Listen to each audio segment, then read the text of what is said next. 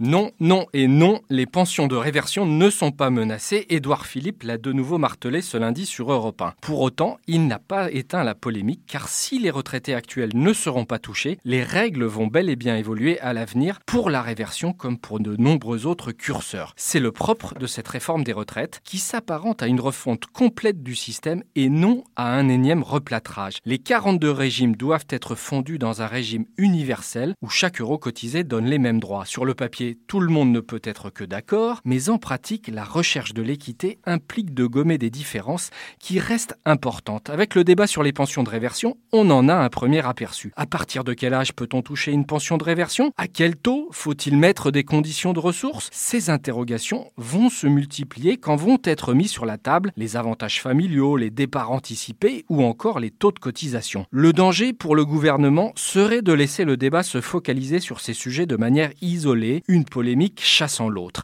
Car plus globalement, il s'agit d'opérer des choix sur le degré de solidarité du nouveau système, des choix politiques majeurs. Ainsi, les retraites doivent-elles refléter exactement les carrières professionnelles, ce qui est le propre d'un système par points, ou faut-il des mécanismes de solidarité puissants pour corriger ces inégalités de carrière via les minima de pension par exemple? Et comment ces mécanismes seront-ils financés? Ces choix essentiels, Emmanuel Macron ne les a pas encore faits. Son haut commissaire Jean-Paul Delevoye entend poser les termes du débat de façon transparente pour que soit menée une vraie réflexion collective. Sur un dossier aussi complexe et aussi sensible, c'est une ambition louable, mais risquée.